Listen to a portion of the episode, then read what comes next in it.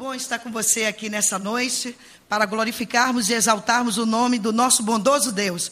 Ele, somente Ele, é digno de toda honra, de toda glória e de todo louvor. E é por isso que nós estamos aqui, para junto com os irmãos glorificarmos ao Senhor. Meus amados irmãos e irmãs, nós, nessa abertura da campanha de missões nacionais, pensando em um Brasil em trevas, seja luz. Seja luz. Nós precisamos ser luz. E nós estamos sendo luz dentro da Cracolândia. Só vai quem aguenta lá. Porque o bicho pega. E nós, na boca do lixo, lá na Cracolândia, estamos sendo luz para a glória do Pai. Mas, amados irmãos, nós não trabalhamos só com homens. Você está conhecendo aqui uma parte do coro da Cristolândia. E é tão interessante que esse coro Cristolândia faz parte de um tripé do projeto, que é musicalização, o projeto preventivo que trabalha com crianças com vulnerabilidade social e a parte esportiva. Quando nós pensamos em ter um coração grato a Deus, nós pensamos em criar o coro Cristolândia. E é tão interessante que meu esposo é um tipo de maestro do coro.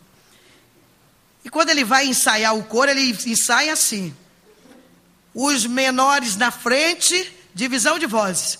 Os menores na frente e os maiores atrás. O milagre não está na música, mas está na exaltação ao Senhor, da nossa gratidão do coro Cristolândia. Hoje você já pode convidar o coro Cristolândia feminino. Nós temos 46 irmãs aí que estão cantando, louvando e exaltando o nome do Senhor. E querido irmão, nós tínhamos um sonho. Um sonho de não só trabalhar com crianças com vulnerabilidade social, que é o projeto preventivo, aonde temos o projeto Novos Sonhos, aonde atendemos quase 200 crianças, temos oficina de balé, natação, estudo bíblico, aconselhamento, cadastramos as famílias. É um projeto maravilhoso que nós desenvolvemos ali e trabalhamos na prevenção. Mas temos também um trabalho com mulheres. É o grande desafio um trabalho com mulheres e a missionária Miriam está aqui. Vou pedir para ela ficar em pé. A missionária Miriam é diretora do Centro de Formação Fase 1 em Santana. E a missionária Jeane também é diretora do Centro de Formação Fase 2, Capacitação e Profissionalização em Campinas. E nós tínhamos um sonho de ter uma casa rosa. Uma casa que nós pudéssemos agregar todas essas mulheres, grávidas, gestantes, e que ao entrar naquela casa, resgatasse a sua infância, que muitas delas foram furtadas, e que pudesse ver um lugar aonde fosse um lugar vivo, com flores. Eu sempre digo às meninas: tem que ser um lugar vivo, tem que ter flores, tem que ter um cor rosa, que mulher gosta de rosa, dá uma ideia de Barbie, dá uma ideia de, de estética. E, meus irmãos, eu quero apresentar para vocês o projeto com mulheres. Deus tem feito maravilhas.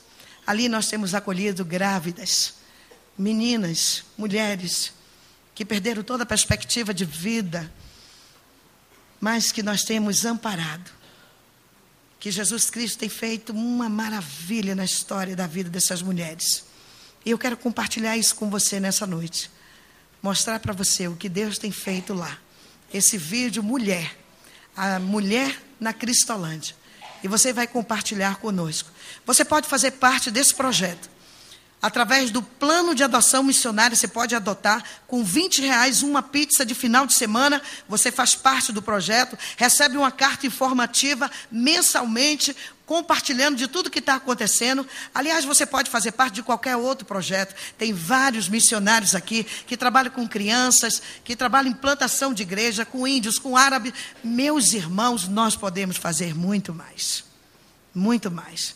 Porque em um Brasil em trevas nós precisamos ser luz para a glória de Deus.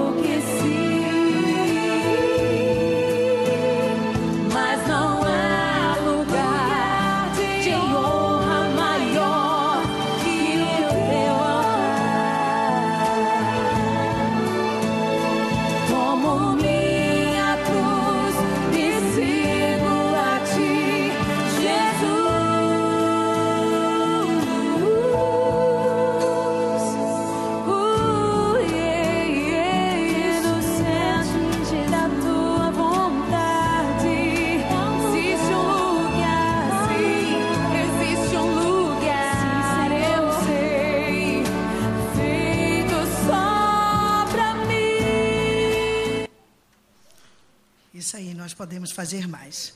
Eu quero apresentar meu pessoal, irmãos. Quero apresentar todos os radicais que ficam em pé agora.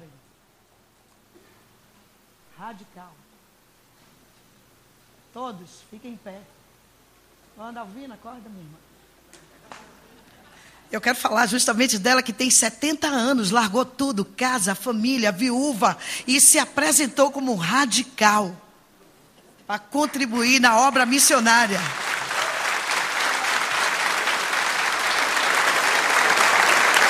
Quero apresentar para vocês nossos missionários em formação, funcionário da Junta de Missões Nacionais.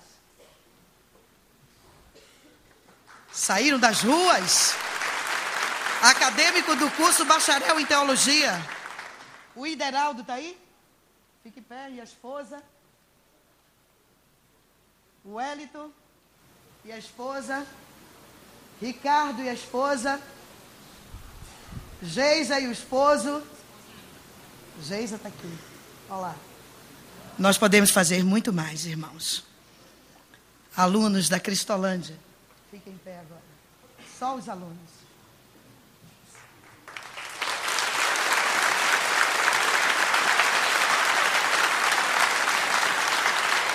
Reginaldo está aí também? Reginaldo também está aí? Seu Ailton está aí? Meus irmãos, nós podemos fazer mais. O mês de setembro é um mês muito especial. É o mês que vai chegando a primavera. Todo mundo gosta da primavera, irmãos. É o mês da campanha de missões nacionais. Aí você fica informado de tudo quanto tem acontecido no, no, país Brasil e quanto precisamos avançar, porque o Brasil em treva, nós precisamos ser luz. É o mês do aniversário da igreja. Parabéns, amada igreja. E é o mês do meu aniversário também, coloca aí na sua agenda. 21 de setembro. A irmã Lisete já falou que o dela é 8 de setembro, mas o meu aniversário você pode anotar 21 de setembro, mandar o presente por Sedex 10 para chegar mais rápido, orar por mim, pela minha família, por tudo quanto Deus está construindo lá nesse ministério desafiador chamado Missão Batista Cristolândia. Só vai quem aguenta lá. Nossa gratidão a todos os irmãos que hospedaram os alunos e irmãos do Ministério Cristolândia. Muito obrigada. Que Deus continue nos abençoando. Eu quero convidar a amada igreja para se colocar em pé e vamos ler rapidamente o texto da palavra de Deus. No Salmo 126, eu quero pensar um pouco com você, porque tudo acontece quando a gente sonha e coloca nosso sonho diante de Deus, Ele realiza-os de acordo à sua vontade. E o Salmo 126, E o verso de número 3, eu vou ler a primeira vez e quero convidar os amados irmãos para ler também o verso número 3, depois que eu terminar a leitura. Somente o verso 3. Grandes coisas fez o Senhor por nós, e por isso estamos alegres. A vez dos irmãos agora.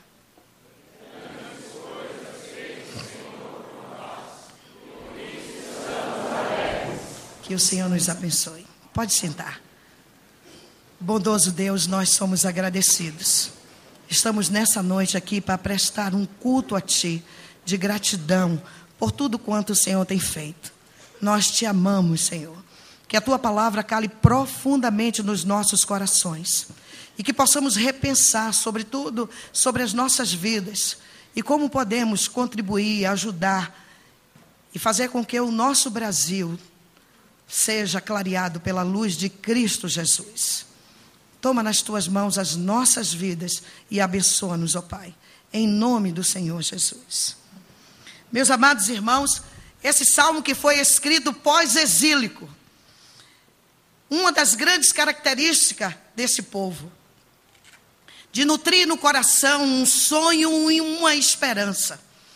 Todas as vezes que nós deixamos de entender a fala do Senhor para conosco, nós sofremos e sofremos muito. Todas as vezes que não conseguimos fazer uma leitura coerente daquilo que Deus está sinalizando para nós, nós sofremos e sofremos muito. Todas as vezes que não conseguimos entender a vontade de Deus para as nossas vidas, nós sofremos e sofremos muito. E com esse povo não fora diferente. Eles estavam distantes do propósito do Senhor. E o Senhor conclama, levanta os profetas, sinalizando para o povo que precisava estreitar o seu relacionamento, que precisava estar próximo a Ele, cultuar, louvar, engrandecer, ser o único Deus e Senhor das suas vidas. Mas, irmãos, eles estavam distantes do propósito do Senhor. E eles então foram levados preso, cativo, para a Babilônia. E preso, cativo, eles tinham uma característica imensa. Eles nutriam no coração um sonho, um desejo, uma esperança. Mesmo diante da fatalidade, mesmo diante da atrocidade, eles ainda assim nutriam no coração um sonho, uma esperança de um dia tornarem livres.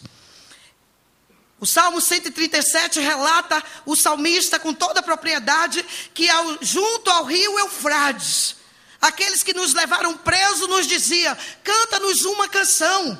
E eles então respondiam: como podemos cantar? Estando nós em terras estranhas, perderam a alegria de cultuar o Senhor, perderam a alegria de prestar o culto ao Senhor, de tocar, de cantar, de salmodiar ao Senhor. E eles estavam presos, cativos, mas eles nutriam esse sonho, essa esperança que um dia que por provisão divina Deus haveria de intervir e faria um grande milagre e libertaria o povo. E meus irmãos, quando você lê a história e o desenrolar da história, em Isaías 45, Esdra 1, você vai ver relatos sobre isso. E então o rei Ciro decreta que o povo pode partir, pode ir embora livre, retorno à sua terra natal. E o salmista escreve-nos com toda a propriedade, dizendo-nos: quando o Senhor nos tirou do cativeiro, estávamos como os que sonham. A nossa boca se encheu de riso e a nossa língua de cântico. E as nações circunvizinhas que prestaram atenção ao sofrimento daquele povo, começaram a ver agora esse povo livre, cantando, partindo em retirada para sua terra natal. E diziam: Grandes coisas fez o Senhor por eles, é por isso que eles estão alegres. E eles respondiam: É grandes coisas o Senhor tem feito por nós, por isso nós estamos alegres. Esse é o primeiro momento do povo. Mas, querido irmão e irmã, ao chegar na sua terra natal, com toda perspectiva, com toda alegria, com todo ânimo e vigor, cantando e salmodiando pelo caminho, eles descobrem então a sua terra destruída o templo destruído, as casas destruídas. E eles ficam perplexos, tristes, frustrados. E então, o salmista novamente relata-nos com grande propriedade, dizendo: Senhor, faz-nos regressar outra vez do cativeiro. Senhor, me dá alegria novamente. Como aquele primeiro momento, quando nós saímos da escravidão e viemos cantando, salmodiando, mas quando chegamos aqui, tudo destruído, perdemos a alegria, Senhor. Me dá alegria de novo, Senhor. Como as correntes do Negueb, como o deserto no sul da Palestina, que conta-se que, mesmo aquela areia quente castigada pelo sol, havia visionários, semeadores, que lançavam ali sementes e que iam envelhecendo, passando com o passar do tempo, castigada pelo sol. Mas acontecia um milagre. Quando chovia, aquelas sementes envelhecidas brotavam. E era um milagre que acontecia no Negueb. Brotavam ali florzinhas. E o outro momento que o povo estava vivendo é que então eles relatam dizendo ao Senhor: Senhor, nós queremos ser como um semeador, nós queremos plantar, porque tudo que se planta se colhe. E ele vai relatando o salmista dizendo: Aquele que leva a boa semente andando e chorando, voltará sem dúvida a trazer um resultado da colheita. Pensando no passado, pensando no presente com uma visão futurista de futuro.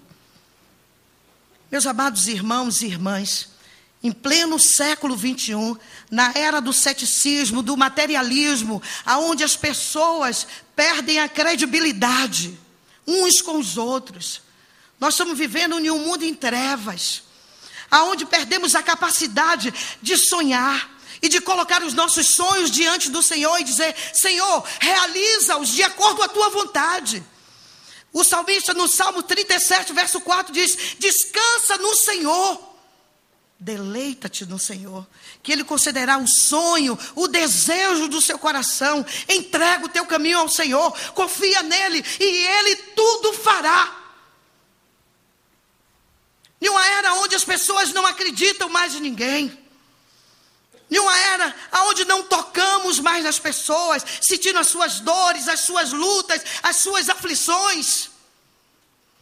Em uma era onde as pessoas claramente, explicitamente estão sinalizando e dizendo: nós não devemos mais sonhar. Porque todos os nossos sonhos se transformaram em desilusões. Toda a nossa perspectiva futurista transformaram-se em nada. Nós perdemos toda a característica de sonhar, de projetar, de intentar, de lutar, de conquistar e deixar com que Deus realize os sonhos.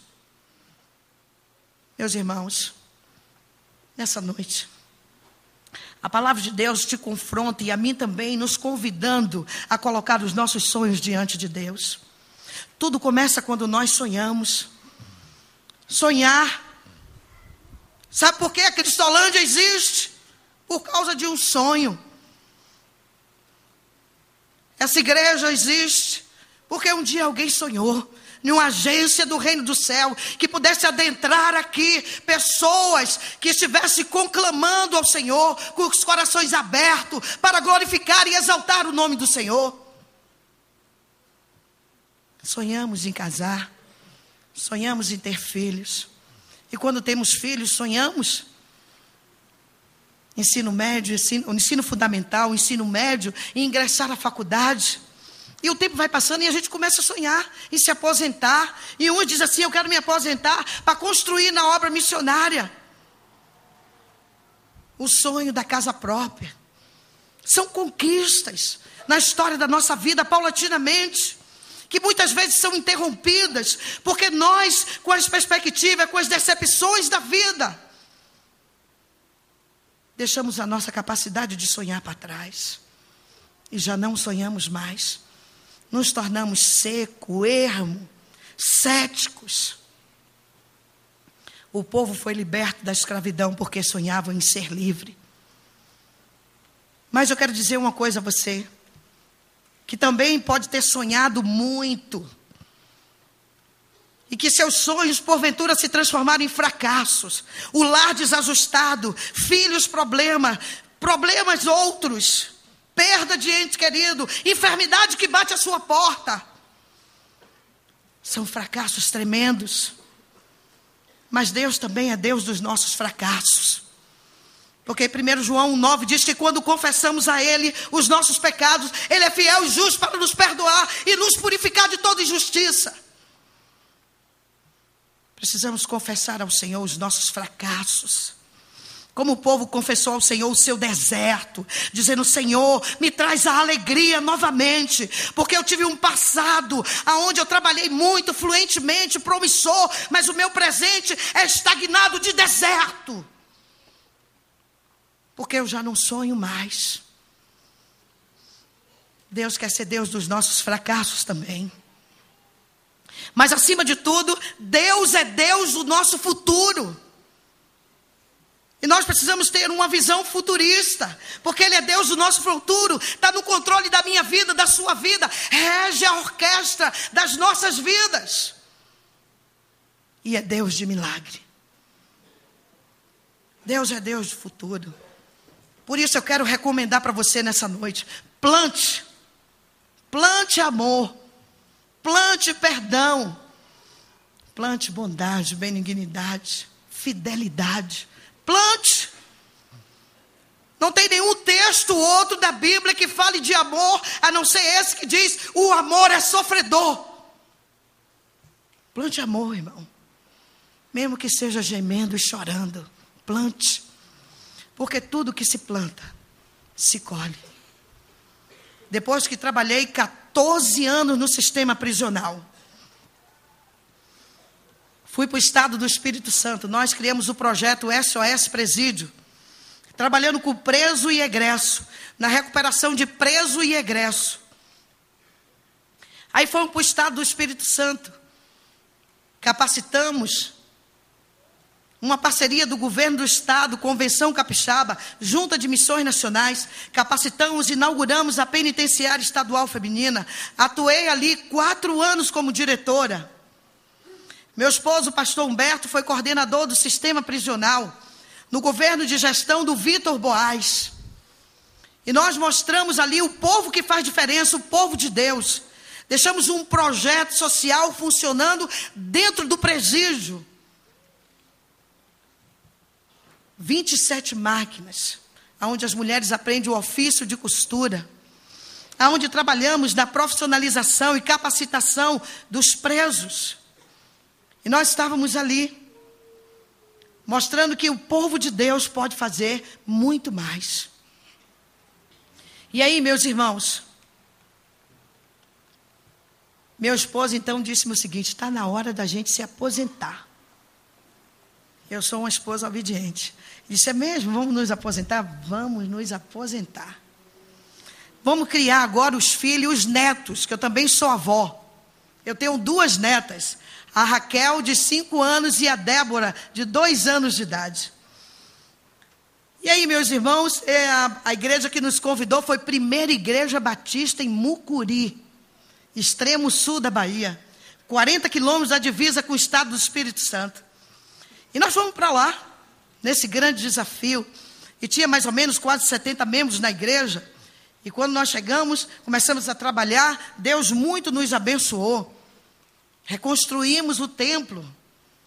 Três missões, congregações, uma na roça, que você prega ao ar livre, e quando termina o culto, você ainda come galinha caipira com quiabo.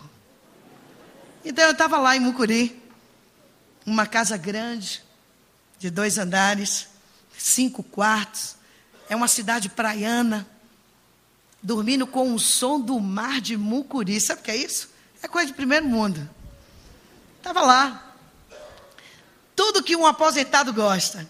Cuidando de cachorro, de horta, jardim. Nós estávamos lá na cidade de Mucuri. O Gerson, que ministrou aqui com coro, funcionário público, concursado, terminando o curso acadêmico de Direito, a minha filha Joana, terminando o curso de enfermagem, se preparando para casar, ano de 2009. Minha filha Beatriz, novinha, que está aqui. E nós estávamos lá em Mucuri. E recebemos um telefonema da Junta de Missões Nacionais, do pastor Nilton. E ele nos convidou para conhecer um campo missionário desafiador. Eu disse, mas pastor, eu já me aposentei. Eu agora estou criando os filhos e os netos. Ele diz: Não, mas não tem problema algum, você só vai conhecer esse campo missionário, sem nenhum compromisso. Era a primeira quinzena de maio, a gente ia entrar de férias. Chegamos em São Paulo, eu e meu esposo. E ele, o pastor Ezequiel, nos levou para tomar um sorvete. E quando estávamos ali saboreando aquele sorvete, ele nos fez ver a Cracolândia. E disse-nos: ali está o desafio missionário. Quase que eu jogo sorvete fora e vou embora correndo. Ele disse: é, é transformar a Cracolândia, cidade do crack, em Cristolândia, cidade de Cristo. E eu comprei essa ideia. E fiquei pensando, conversei com meu esposo, ele também trabalhava, funcionário público, trabalhando como diretor do CAPS da cidade, clinicando em Teixeira de Freitas.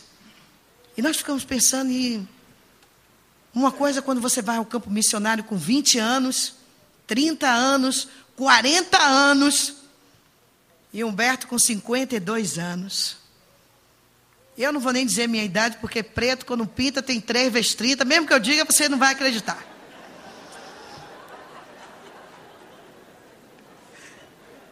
Fiquei pensando, irmãos,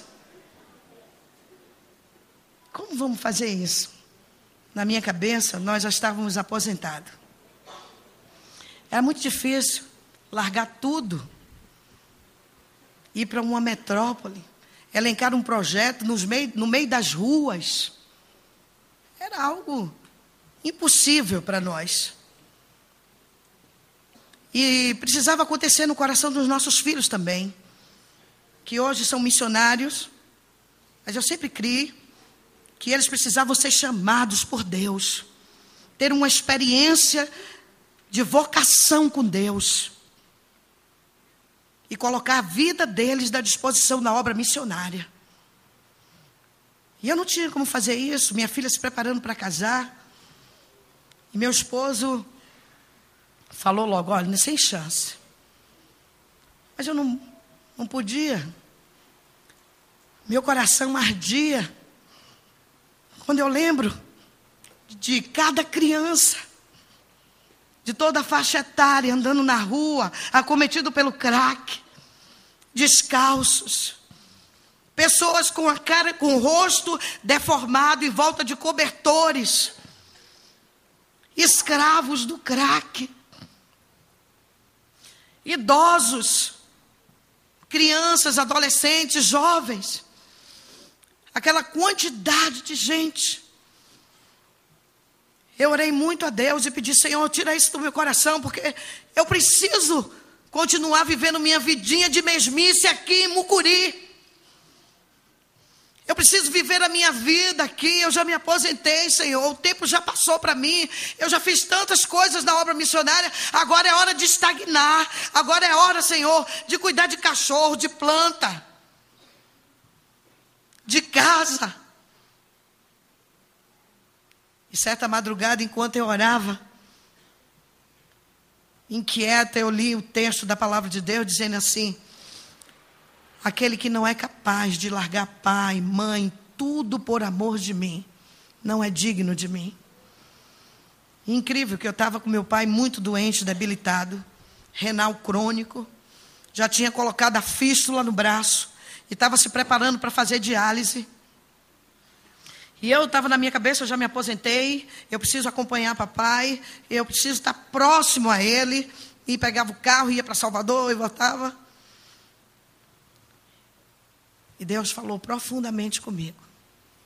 Aquele que não é capaz de largar tudo por amor de mim não é digno de mim. E eu fiquei muito, muito envergonhada do Senhor. E eu orei ao Senhor uma oração de grande desafio. Eu disse: Senhor, eu estou pronta para ir. E eu estou tão pronta para ir, eu creio tanto que é o Senhor que está sinalizando para que eu vá. Que eu só preciso, Senhor, de um colchão e uma botija de água para fazer a sua obra. Eu não preciso de dinheiro, não preciso de nada. Eu só preciso de um colchão, Senhor, e uma botija de água. E a tua presença comigo. E meus irmãos, isso implicava que eu tinha que falar com meu esposo, contar os meus filhos e largar tudo. Largar minha casa, minha família, minha vida interiorana, de andar de bicicleta para ir para uma metrópole chamada São Paulo. Foi, foram dias muito difíceis. E no dia 2 de julho, irmãos, creia, eu saí da cidadezinha de Mucuri com a mala pequena, com algumas peças de roupa. E com o sonho de transformar a Cracolândia em Cristolândia para a glória de Deus. Cheguei em São Paulo, eu lembro que Maria Helena me perguntou: cadê a sua roupa? Eu digo: não preciso de nada. O que eu tenho aqui basta. Está aqui a irmã Alcineia. Cuidado com o que você ora a Deus. Eu passei alguns meses, não achava apartamento para alugar e eu morava em um, um, em um apartamento emprestado e só tinha um colchão. Não tinha fogão. Tinha um colchão. E toda noite eu chegava com a garrafa de água. E eu disse, Senhor, estou pronta para fazer a sua obra. Esse projeto não nasceu comigo, irmãos.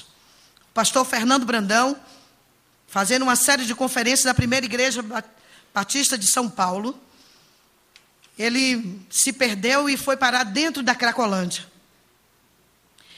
E aí ele começou a orar, conta o pastor Fernando, e quando ele começou a orar, Deus falou profundamente ao coração dele que dele já havia tido misericórdia e que ele precisava ter misericórdia dos outros, daquele povo que estava ali. A luz de Jesus precisava chegar ali, na Cracolândia. E ele desafiou a primeira igreja batista de São Paulo, pastor Paulo Eduardo, junto com missões nacionais e as igrejas do estado, a elencar esse projeto, que nós não sabíamos como iria acontecer. E lançaram isso na internet à procura de radicais. Pessoas que fossem capazes de largar tudo, doar um ano da sua vida para contribuir na obra missionária. E apareceram 13 pessoas de vários estados. E eu tenho uma dessas aqui, que até hoje continua trabalhando comigo, é a irmã Flávia. E Flávia fez parte da primeira turma de radicais. E eu comecei a pensar e dizer, poxa, esse pessoal jovem, cheio de gás. E eu com a minha cabeça que eu já estava, que eu já estou aposentada. E as pessoas começaram a dizer, você vai passar 20 anos para tirar alguém de dentro da Cracolândia.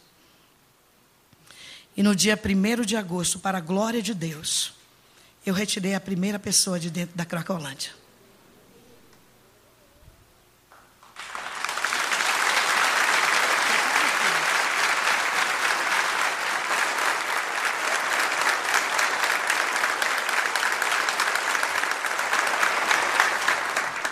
Geisa. 13 anos nas ruas da cidade de Aurelino Leal. E eu disse: Eu vou ajudar você. Eu não sei se tenho sido a mãe que disse a ela que seria, mas tenho me esforçado. Obrigada. Deus abençoe. Depois nós começamos a tirar o Célio e outras e outras pessoas e não paramos mais. E descobrimos que nós podemos fazer muito mais, irmãos. E disse: Marido, larga tudo e vem, que eu não aguento mais sozinha. Em dezembro, meu esposo foi juntar-se a nós. Nessa altura, a Joana já tinha ido, o Gerson já tinha ido, só faltava a Bia que tinha que ir com o pai. E nós amamos tanto a obra missionária, que toda a nossa família trabalha no Ministério Cristolândia. Nós moramos lá. Isso não é nepotismo, não. Isso é amor à obra missionária. Nós colocamos a nossa vida para servir ao Senhor. No dia 27 de março de 2010, nós inauguramos a Missão Batista Cristolândia. Só vai quem aguenta lá. Batizamos Geisa, casamos Geisa, e hoje Geisa é uma radical. Nós podemos fazer mais, muito mais. Nós atendemos de 100 a 120 pessoas por dia. Aquelas pessoas chegam ali suja, com fezes, urina, as roupas coladas no corpo. E nós encaminhamos para o banho, cortamos cabelo, apresentamos Cristo, damos café, damos almoço. E quando conseguimos estabelecer essa conversação, apresentamos o programa do Ministério Cristolândia. De lá tem vindo muita gente. Gente como Sérgio. Fica em pé, Sérgio. Ex-travestis. Que hoje está noivo de Miriam. E que vai casar no dia 17 de novembro. Para a glória de Deus. Quando Sérgio se batizou, ele ainda estava com seio de silicone. Pastor Paulo Eduardo batizou Sérgio. Depois conseguiu já fazer essa cirurgia. Agora Sérgio está noivo, vai casar dia 17 de novembro. Deixa o convite aí, tá? O pessoal aí.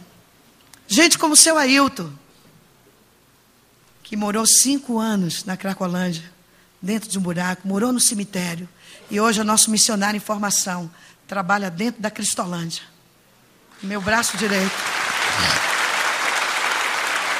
Nós podemos fazer muito mais. Nós podemos fazer muito mais. O primeiro passo é sonhar. Nós já abrimos Cristolândia no Rio de Janeiro. Já abrimos Cristolândia, Recife, Minas Gerais, Brasília, Rondônia. Faltou algum?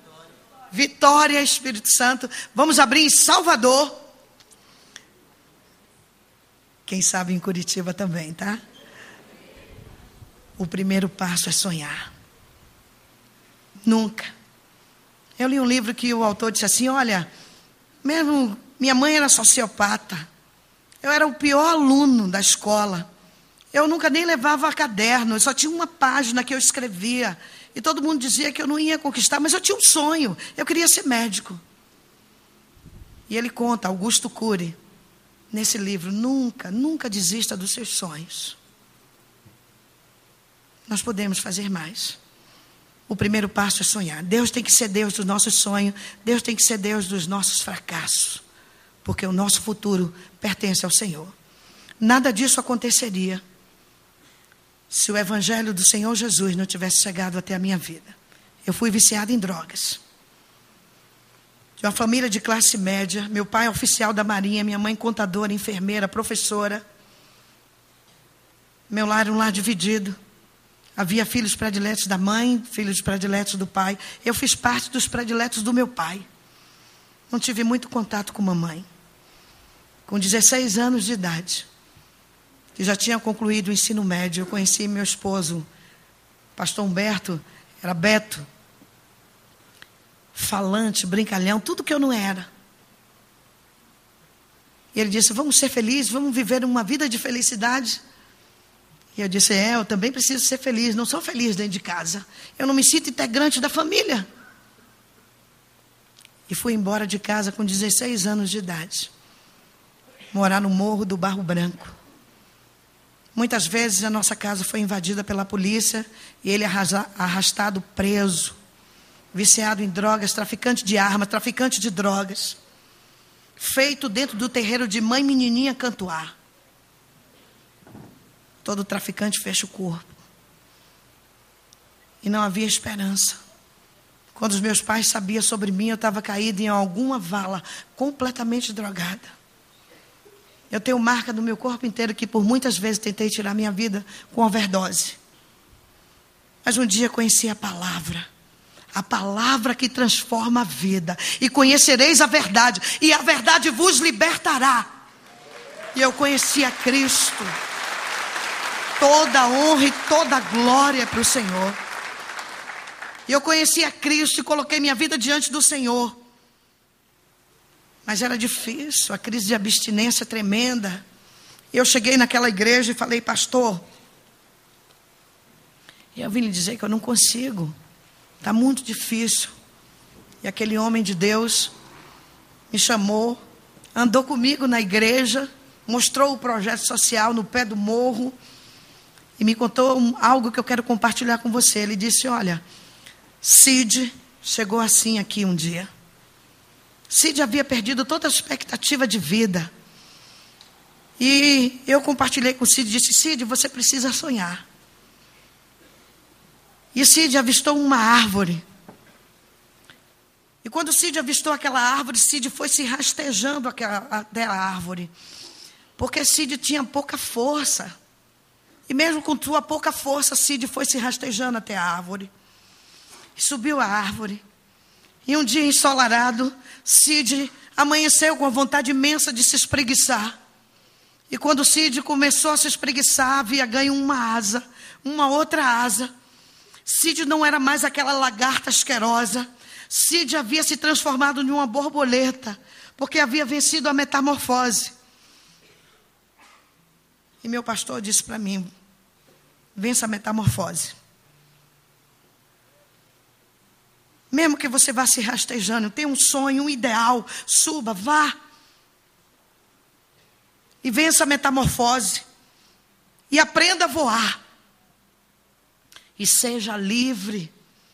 E sugue os néctar das flores. Depois disso, eu fui foragida para São Paulo, porque no tráfico é assim: quando você sai, manda passar o rodo. Eu passei quatro anos escondida, mas meu esposo.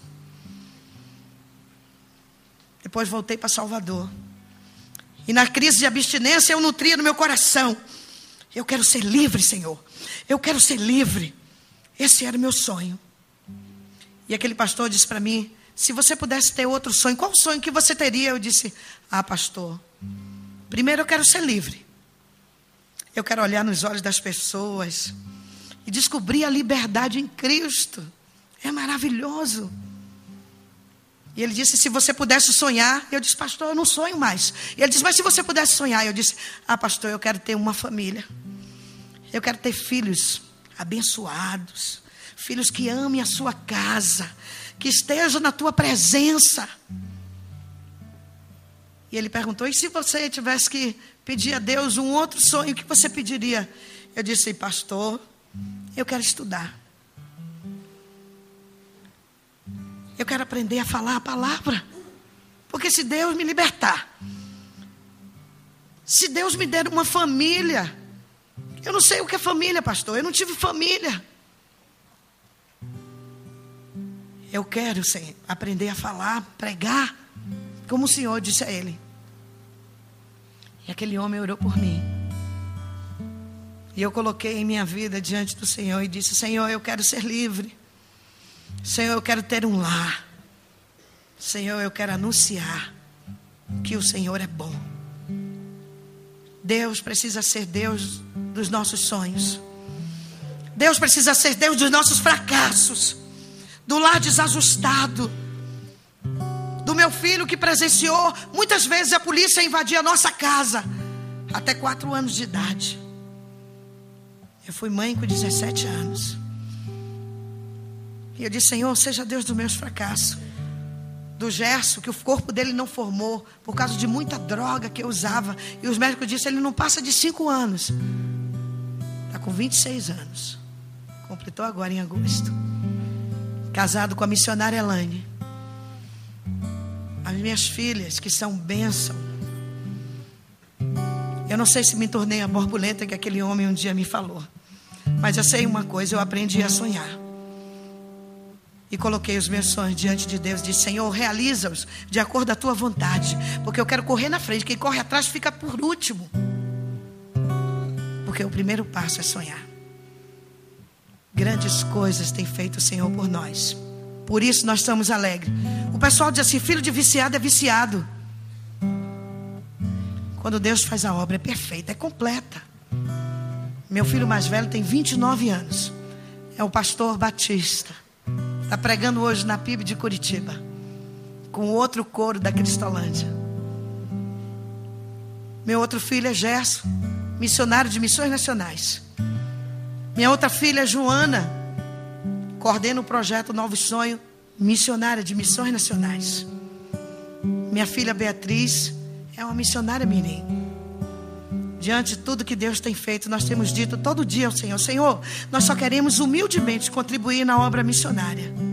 Porque em um Brasil em trevas, eu quero ser luz.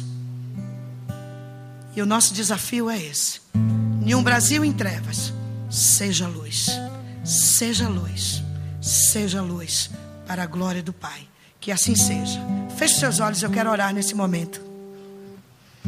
Eu quero orar nesse momento. Deus te trouxe aqui nessa noite para você ouvir tudo isso. Porque Deus tem algo com você. Deus quer mudar a sua vida, a sua história. O Espírito de Deus o trouxe aqui nessa noite. Para que você compreenda que Deus está no controle de tudo e de todas as coisas. E Ele pode fazer muito mais do que temos pedido e pensado, segundo o poder dele que opera em nós. Por isso, meu querido irmão e irmã, você que adentrou a casa de Deus, eu quero lhe desafiar a convidar Jesus a morar em sua vida. Se você quer fazer isso, eu fiz isso um dia, foi a melhor coisa que eu fiz. Geisa fez isso, todos nós fizemos isso.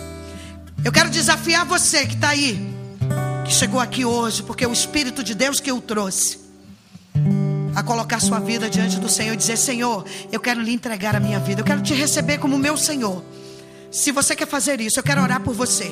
Aonde você estiver, você vai erguer a sua mão e eu quero orar por você, pela sua casa, pela sua família, para que Deus possa continuar abençoando.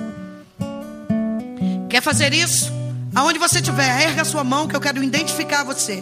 Deus abençoe você. Deus abençoe você. Tem mais alguém que quer fazer isso? Deus abençoe você. Deus abençoe você. Deus abençoe você aqui na frente. Tem mais alguém que quer fazer isso? Lá atrás. Deus te abençoe. Tem mais alguém que quer fazer isso? Deus abençoe você. Deus te abençoe, querido. Estou te vendo. Deus abençoe você. Muito bem. É assim. Tem mais alguém que quer fazer isso? Deus te abençoe, amada. Quer fazer isso? Erga sua mão e diga: Senhor, eu estou aqui sou eu. E Deus há de construir uma grande história com você. Eu quero desafiar você também. Que se envolveu na obra missionária, que teve um passado promissor, contribuindo na sua igreja, na causa, no reino. Mas o seu presente é de deserto, de frustração, de areia quente, castigando os pés, que já pensou em desistir, mas que quer dizer: Senhor, renova os meus sonhos nessa noite, porque eu quero, Senhor, sonhar, colocar a minha vida diante de Ti, recomeçar na obra missionária.